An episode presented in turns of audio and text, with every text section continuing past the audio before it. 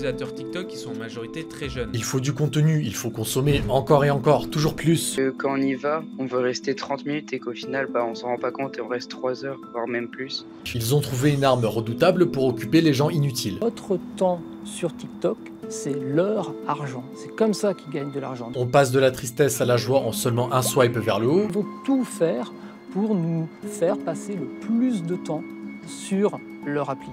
Un peu dramatique cette intro, n'est-ce pas? Mais croyez-moi, la vérité sur TikTok l'est encore plus. Mais pourquoi t'as fait ça? Je sais pas pourquoi. Il s'agit de se poser successivement cinq fois la question pourquoi. À ton avis, pourquoi? Ah, je me demande souvent pourquoi. Bah, Je sais pas pourquoi, mais Ouais, pourquoi pas. c'est vraiment la grande question. Pourquoi? Yo tout le monde, c'est Charline au micro de Spotiseg et dans ce nouvel épisode de la série Focus, nous allons nous intéresser aux effets néfastes de TikTok pour les jeunes sur notre cerveau. Mais à savoir que TikTok regorge de failles, pédophilie, harcèlement, vol de données personnelles, fake news et j'en passe, j'en consacrerai peut-être une partie d'eux sur ces différents sujets. Alors, TikTok nous rend-il bêtes A-t-il détruit une génération? Est-il toxique? Sommes-nous devenus addicts, drogués à l'application? Avant de répondre à ces questions, on va commencer par faire un petit point sur l'application pour que vous compreniez bien la place qu'a le réseau social dans le quotidien des individus aujourd'hui en France et partout dans le monde. Quelques chiffres en 2022, 1,7 milliard environ, c'est le nombre d'utilisateurs actifs dans le monde sur TikTok en 2022. En Europe, ils sont 150 millions, un chiffre impressionnant ayant explosé notamment pendant le confinement du Covid-19. Et la pandémie a fait vieillir l'âge moyen de ces internautes, dont l'essentiel a désormais entre 15 et 24 ans. 60% d'entre eux ont entre 16 et 24 ans et 25% ont entre 10 et 19 ans.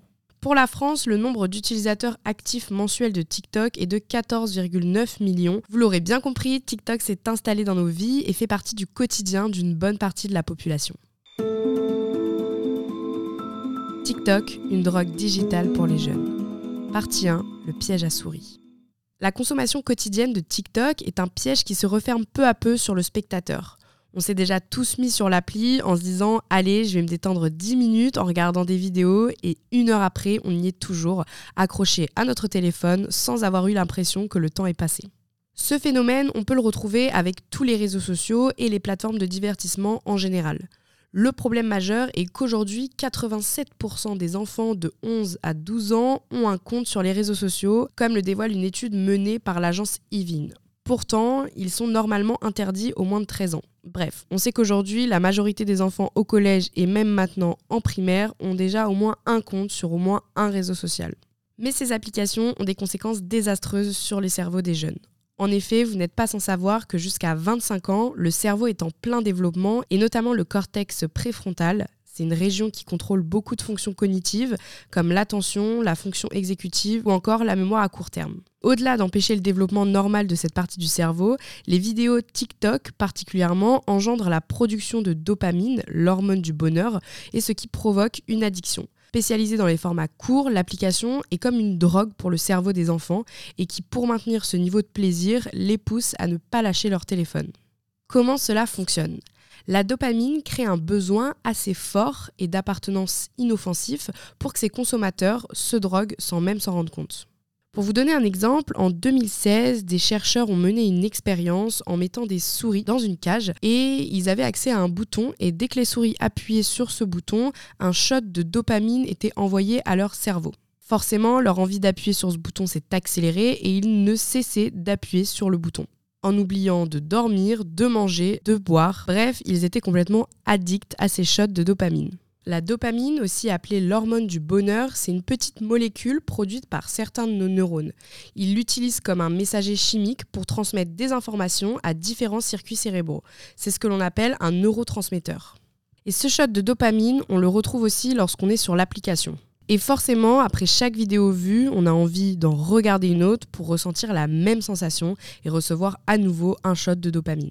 Le modèle économique des réseaux sociaux repose sur l'attention, identifier la vulnérabilité de la psychologie humaine et de trouver comment l'exploiter pour absorber autant d'attention possible. Et ils dépensent des milliards pour ça. grâce notamment aux algorithmes que les entreprises développent. Et c'est ce qui permet à l'appli de vous montrer des contenus que vous aimez et qui vous plairont. Ils essayent de définir le plus précisément quel contenu vous aimeriez voir. Et aucune plateforme n'a réussi à être aussi addictive que TikTok. Un milliard d'utilisateurs passent en moyenne une heure et demie sur l'application. Et chaque swipe libère un shot de dopamine dans notre cerveau. L'algorithme de TikTok est mieux utilisé de par son design et son parcours utilisateur. Par exemple, lorsque tu arrives sur YouTube, tu dois choisir parmi plusieurs vidéos qui te sont déjà sélectionnées, mais ce sont souvent des choses que tu connais déjà et c'est à toi de faire l'action de cliquer sur la vidéo que tu cherches. C'est à toi de faire l'action de cliquer sur une vidéo que tu auras préalablement cherchée parmi celles sélectionnées par la plateforme. Alors que TikTok, au moment où l'on ouvre l'application, on est déjà en train de consommer du contenu qu'il a déjà choisi pour nous. C'est automatique et instantané, et ça réduit le nombre de choix en un seul, celui de passer à la vidéo suivante. Et on n'a aucun choix conscient à faire. On nous envoie juste à l'infini des contenus courts et stimulants en rapport avec nos centres d'intérêt. Et une autre particularité avec TikTok, c'est que chaque vidéo suivante va être une récompense imprévisible qui nous donne une dose, euh, un shot de dopamine encore plus fort. Plus la récompense est variable et plus l'addiction est forte. Le cerveau ne connaît pas la cécité et comme toute drogue, toute addiction, plus on en consomme, moins elle est efficace, donc plus on en redemande et les doses sont plus rapides et fréquentes. Partie 2. TikTok a-t-il brisé une génération entière? La dépendance à un réseau social va bien plus loin que ce que nous pensons. Elle comble un vide dans nos vies que nous ne parviendrons plus jamais à combler autrement parce que ses effets sont à long terme. La consultation addictive de courtes vidéos peut mener à des retards de développement de plusieurs fonctions cognitives, dont l'inhibition ou l'attention. Irène Christofori, qui est une enseignante chercheuse de neurosciences, alerte sur l'impact que l'application peut avoir dans le développement du cortex préfrontal. J'en parlais précédemment, mais l'utilisation sans limite de TikTok vient perturber un système en cours d'acquisition avec des effets très négatifs et dramatiques sur le long terme, si cette partie du cerveau ne se met pas en place correctement.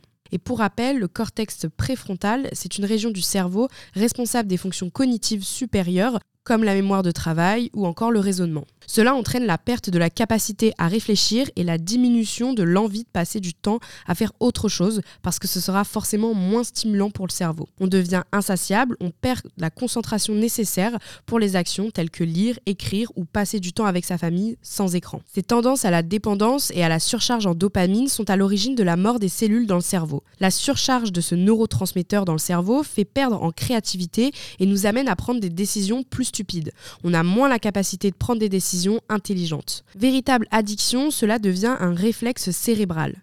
Dès que vous vous ennuyez dans la journée, vous ouvrez TikTok parce que votre cerveau sait que ça vous rend heureux. Alors plus de raison d'aller chercher d'autres sources de dopamine pour vous rendre heureux. Votre cerveau croit que votre bonheur repose sur l'application. Mais ces vidéos courtes ne font que nous envoyer des shots de dopamine rapides et gratuits qui n'entraînent aucun effort et forcément aucune réflexion, qui n'entraînent aucun choix et aucun effort de notre part. Et malheureusement, les premiers touchés sont les jeunes générations qui, eux, grandissent avec et où TikTok fait partie de leur quotidien. Beaucoup de jeunes ne retrouveront pas leur capacité cognitive car le cortex préfrontal, euh, qui joue un rôle dans les émotions, la motivation, la prise de décision et la mémoire, n'est pas totalement formé avant les 25 ans. Si les parents ne posent pas de limites, sachant que les réseaux sociaux n'ont pas de fin, les enfants risquent de ne plus arriver à s'arrêter et à freiner leur impulsion puisqu'ils n'auront pas acquis cette fonction cognitive. Cela peut toucher leur capacité d'attention, leur mémoire sur le long terme et leur flexibilité cognitive. Et les professeurs et parents d'élèves ont déjà remarqué chez certains une baisse de la concentration. La scientifique évoque un effet sur la réussite scolaire puisque le cerveau aura moins la possibilité de mémoriser les informations apprises dans la journée. Un autre problème se pose, celui de l'isolement, car en effet les réseaux sociaux peuvent isoler plus qu'ils ne rapprochent. Et le manque de contact réel a lui aussi un impact négatif. Le cerveau active, lorsque l'on est déconnecté des autres, un système d'alarme proche de celui de la douleur physique, qui sur le long terme peut avoir un impact sur le comportement social et l'agressivité. Forcément, le cerveau va se satisfaire de ces shots de dopamine que l'application envoie si facilement et si rapidement. Il ne va pas aller chercher d'autres sources de dopamine, d'autres sources de bonheur et l'écran va renfermer la personne, l'enfant, le jeune sur lui-même. Ce que j'ai trouvé surprenant en faisant mes recherches pour cet épisode, c'est qu'il n'y avait pas tant d'articles euh, dessus, euh, pas énormément, et que les sources étaient faibles, alors que les études montrent bien les effets des écrans, des réseaux sociaux sur notre cerveau. Et je pense que on a sans doute pour le moment pas suffisamment de recul euh, pour en parler ouvertement, certes, mais je pense aussi que TikTok est une affaire qui marche et que personne ne veut arrêter une affaire qui marche. Changer le fonctionnement de TikTok encourrait à sa perte et ni l'entreprise ni toutes les autres qui profitent du rayonnement de cette dernière ne veulent que les consommateurs ne cessent d'utiliser la plateforme. On pourrait en parler des heures de ce sujet car il y a tant de choses à dire dessus, beaucoup de conséquences, mais malheureusement le nombre d'utilisateurs lui augmente et surtout le nombre d'heures passées dessus. En soi, le problème n'est pas l'application en tant que telle, mais particulièrement le nombre d'heures qu'on passe dessus et qui ne cesse d'augmenter lui aussi. Mais malheureusement, la société de consommation dans laquelle nous vivons ne risque pour le moment de pas s'arrêter et le digital n'a pas apporté que des bonnes choses et particulièrement pour les nouvelles générations. Les écrans, les réseaux sociaux, Internet, chacun ont leurs failles. Évidemment, personne n'est parfait. Voilà, on a beau être conscient de beaucoup de choses, malheureusement, c'est difficile de changer les habitudes et c'est surtout difficile de renoncer à des choses qui nous font du bien, euh, qui nous divertissent, notamment comme TikTok. Et si je devais parler de mon expérience personnelle, euh, pour ma part, j'ai dû euh, enlever TikTok de mon téléphone, en fait, je me suis rendu compte que hum, je passais beaucoup trop de temps dessus et que je me, je m'en rendais même pas compte. Et qu'en fait, à la fin, euh, bah, ça m'apportait pas tant de choses que ça. Et je me suis vite rendu compte que c'était un, cercle vicieux en fait parce que, parce que tu t'arrêtes pas. En fait, tu es là, il est 18h, tu dis bon, je vais, je vais regarder un peu TikTok 10 minutes et ensuite je vais aller manger. Et puis bah, il est 20h et tu viens de passer une heure sur TikTok sans même t'en rendre compte. Et en fait, je trouve que hum, avec du, recul, euh, j'ai pendant très longtemps euh, regardé énormément TikTok. Euh, vraiment, j'étais, bah, je pense, addict à TikTok comme beaucoup de personnes. Quand, quand on nous parle d'addiction, on pense tout le temps à l'alcool le tabac, la nourriture à la rigueur. Mais en fait, c'est vrai que vu que au premier abord, euh, l'addiction en fait euh, aux réseaux sociaux n'a pas d'impact physique direct en fait. Tout se passe dans le cerveau, tout se passe à l'intérieur, donc on a moins tendance en fait à considérer euh, les réseaux sociaux comme une addiction vu qu'il n'y a pas de réel effet visible physique sur la personne. Sauf qu'en fait on s'en rend pas compte, mais enfin cérébralement c'est une catastrophe. donc surtout en fait dans, la construction de, de l'enfant, dans la construction du, jeune, de l'adolescent. Et donc c'est ça qui fait peur en fait, de se dire que ok, inconsciemment là, là j'en vois pas les effets parce que sur le moment j'ai pris du plaisir à regarder mes vidéos. TikTok en fait t'as juste à swiper, tout se fait pour toi et, la magie de l'algorithme fait que tu, tu, vas regarder des vidéos qui vont forcément te plaire ou en tout cas qui vont attiser ta curiosité parce que ça peut te plaire. Enfin voilà, c'est vraiment un, énorme, une énorme toile d'araignée et c'est ce, que, c'est ce que je voulais faire comprendre quand je parlais d'une récompense imprévisible en fait. Euh, plus la récompense est variable et plus l'addiction est forte. Bah, c'est exactement ça avec TikTok en fait, parce que tu sais jamais ce qui va suivre et euh, tu as vraiment cette curiosité de te dire il va me faire découvrir plein d'autres choses que je vais forcément aimer. Enfin, enfin bref, voilà, c'est assez complexe. Mais voilà, comme toute chose, euh, c'est du divertissement, c'est du plaisir et euh, forcément, on, on, veut aller vers ça, on tend vers ça et c'est totalement humain, normal, logique. Mais je pense que la première étape, c'est vraiment d'en prendre conscience, euh, de prendre conscience de tous les effets que ça a et de réduire. TikTok, en tant que tel, c'est une plateforme de divertissement comme une autre. Donc en consommer, c'est pas, pas grave. Ce qui est grave, c'est d'en passer 2 euh, heures, 3 heures, 4 heures, 5 heures dessus. C'est ça qui est grave en fait. C'est que à force, on devient un zombie dessus et c'est là où en fait tout le processus, euh, tout le processus se met en place. Je te conseille, si ça t'intéresse, d'aller en apprendre davantage, d'aller en lire davantage sur notamment des études qui ont été réalisées. C'est toujours intéressant de connaître l'impact de ce que nous utilisons euh, dans nos vies quotidiennes. Cet épisode touche à sa fin et si ça t'intéresse, je ferai un deuxième épisode pour parler des autres nombreuses conséquences de TikTok et des réseaux sociaux. En attendant, je te dis à bientôt pour un nouvel épisode sur Spotify. Ciao